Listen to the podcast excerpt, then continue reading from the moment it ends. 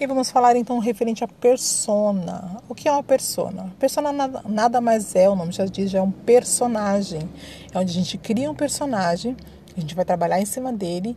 Esse personagem ele tem várias características. É, a gente vai definir é, quais são os seus gostos, quais são os seus costumes, que tipo de roupa que ele gosta, que tipo de filme gosta de assistir. Ah, se tem alguma série em específico que gosta de assistir, pode até ser que naquela série você consiga identificar que tem alguma roupa que é parecida referente à sua loja. Então é uma grande referência referente a isso.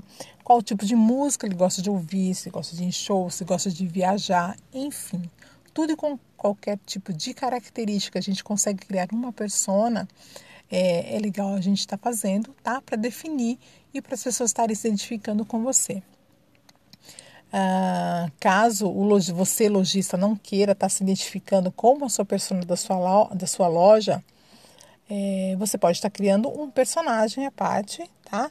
É, isso é mais uma, uma, uma identificação que a gente cria para a gente conseguir trabalhar e estar tá criando é, conteúdo referente a isso, tá bom? Então é uma gama bem rapidinha referente ao que é persona, mas mais para frente eu vou dar outras dicas, ok? Até mais!